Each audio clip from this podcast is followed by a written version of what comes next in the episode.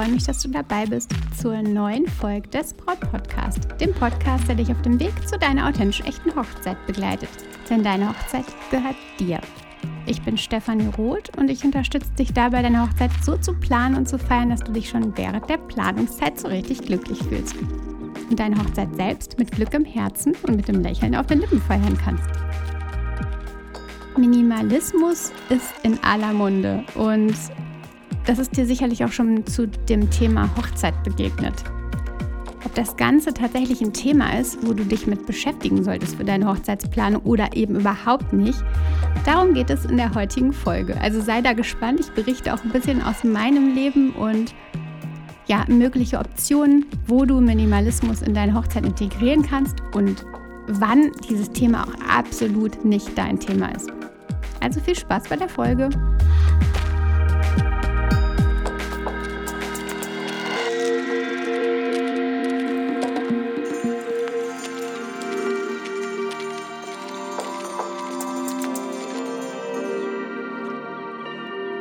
Neulich hatten wir Besuch von Freunden und da kam dann dieser Satz zur Sprache. Bei euch wird es ja auch immer minimalistischer. Der Mini Begriff Minimalismus ist tatsächlich derzeit ja echt überall. Du siehst ihn häufig, häufig und er ist wirklich in aller Munde. Und ja, bei uns ist es wohl schon ganz schön minimalistisch. Wir haben eher weniger Dinge, obwohl es meinem Liebsten tatsächlich immer noch eigentlich zu viel ist. In letzter Zeit hat sich einfach allgemein global diese Sehnsucht nach weniger entwickelt. Sich von unwichtigen Dingen zu trennen, das ist schon tatsächlich echt ein Trend und etwas, worauf sich im Moment echt viele stürzen. Wir Menschen wollen einfach flexibler sein als noch vor einigen Jahren und wenig Besitz hilft einfach bei dieser Flexibilität. Mehr Besitz bedeutet einfach immer mehr Verantwortung, du brauchst mehr Platz und bist definitiv viel, viel ortsgebundener. Also weniger Besitz bedeutet, du könntest, wenn du wolltest. Wir können uns in unserem Leben eigentlich nur mit wenigen Dingen wirklich beschäftigen. Wir können uns nur mit wenig Dingen wirklich ja verbinden und wenn du jetzt mal darüber nachdenkst, mit wie viel Gegenständen in deinem Leben hast du wirklich eine emotionale Verbindung. Also wo freust du dich tatsächlich, wenn du sie in der Hand hältst? Wo freust du dich, wenn du sie anziehst oder wie auch immer? Wo hast du eine emotionale Verbindung zu? Das sind definitiv wenige Sachen. Die meisten Sachen stehen im Schrank, liegen irgendwo in der Ecke und sind einfach nur da. Alles, was über diese emotional verbundenen Dinge hinausgeht, das ist Belastung für uns. Vor Jahren war diese Freiheit noch viel weniger möglich und auch viel weniger gewollt. Man merkt es heute doch auch schon daran, dass ja, die Menschen einfach viel öfter ihren Job wechseln.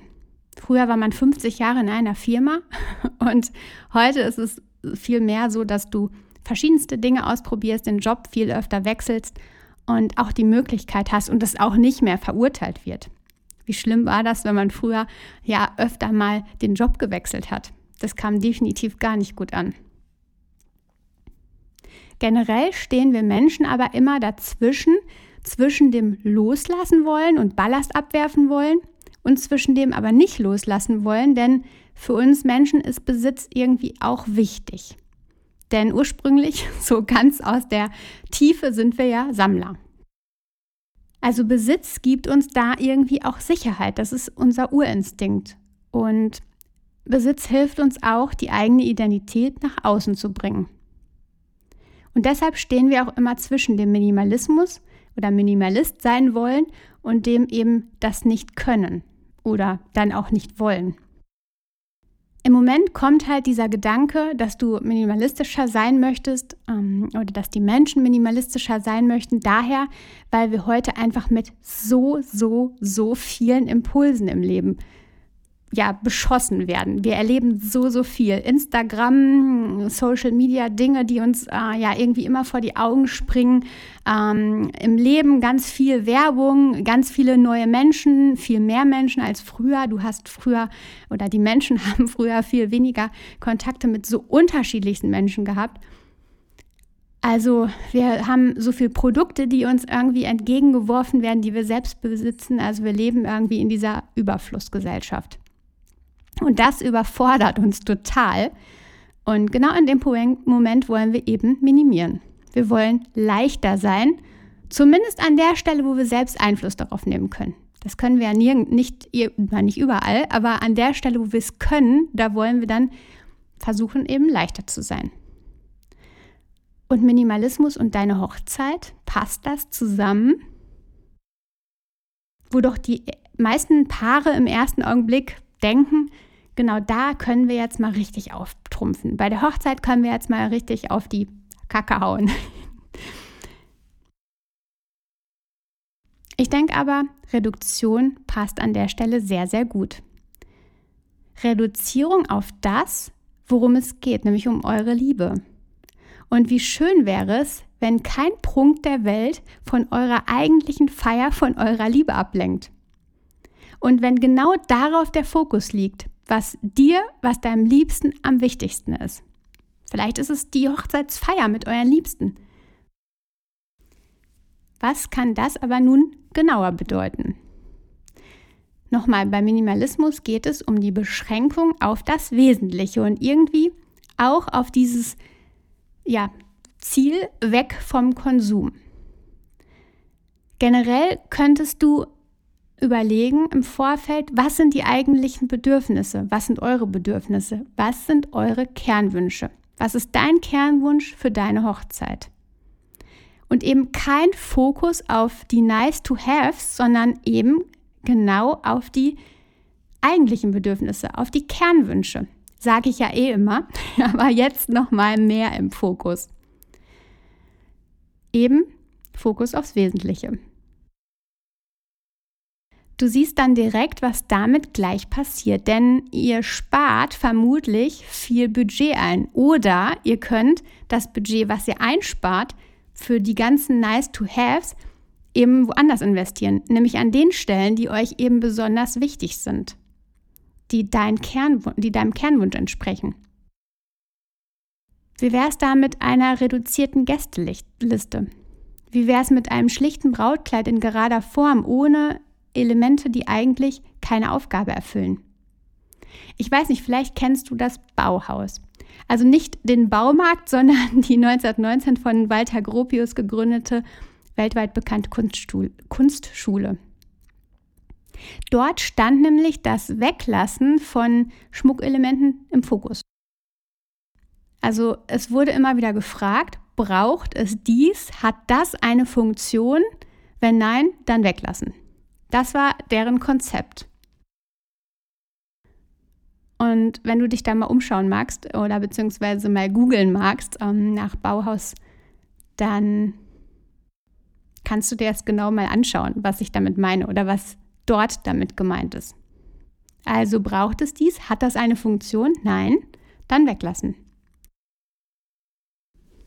Und diese Frage kann dich bei der Planung deiner minimalistischen Hochzeit total gut begleiten. Hat es eine Funktion? Hat das Objekt, hat dieses Ding, diese Sache, hat das eine Funktion? Natürlich solltest du nicht dem Radikalismus verfallen. Aber es ist toll, wenn du den Weg zur minimalistischen Hochzeit einschlägst, um den Fokus eben auf das Wesentliche zu lenken, um unnötige Ablenkung zu vermeiden. Zum Beispiel bei der Deko. Zu viele Schnörkel, zu viele unterschiedlichste Elemente, das kann definitiv ganz, ganz schnell unruhig werden. Und auch hier halt Fokus auf das Wesentliche. Drei Fragen sind da de definitiv echt absolut hilfreich. Entspricht das unseren Bedürfnissen? Hat es eine Funktion? Und passt das ins Gesamtkonzept? Und wenn du die Fragen mit Nein beantwortest, dann eben weglassen. Und dann bist du definitiv auf dem Weg zum Minimalismus, zur minimalistischen Hochzeit. Und meine Liebe, es geht nicht darum, dass deine Hochzeitstafel völlig leer erscheint. Es geht nicht darum, dass irgendwie vereinsamte Kerzen auf dem Tisch stehen oder dass Ungemütlichkeit entsteht, sondern es geht um Reduktion. Zum Beispiel in den Formen, zum Beispiel bei geraden Linien, also gerade Linien, dass du gerade Linien überall einfließen lässt. Oder im Outfit, das Weglassen des Schleiers oder ja weniger Verzierung oder gar keine Verzierung am Kleid oder gar ein ganz gerader Hosenanzug. Es geht um das Weglassen der Tischdecken, das Weglassen der Stuhlhussen, das Weglassen von Blüten oder wenig Blüten oder gar keine eben, keine verzierte Torte, kein Plastron beim Bräutigam, keine gemusterte Weste, keine gemusterte Krawatte etc. Also es geht einfach um Reduktion. Und vielleicht klingt genau dieser Weg zur minimalistischen Hochzeit total spannend für dich. Vielleicht aber auch nicht. Gegebenenfalls bist du der Mensch, der den Prunk liebt und einfach von richtig, richtig, richtig viel träumt. Dann soll es natürlich genauso sein. Minimalismus würde dich wohl nicht glücklich machen. Und genau das ist ja nicht Sinn der Hochzeit. Deine Hochzeit soll dich glücklich machen.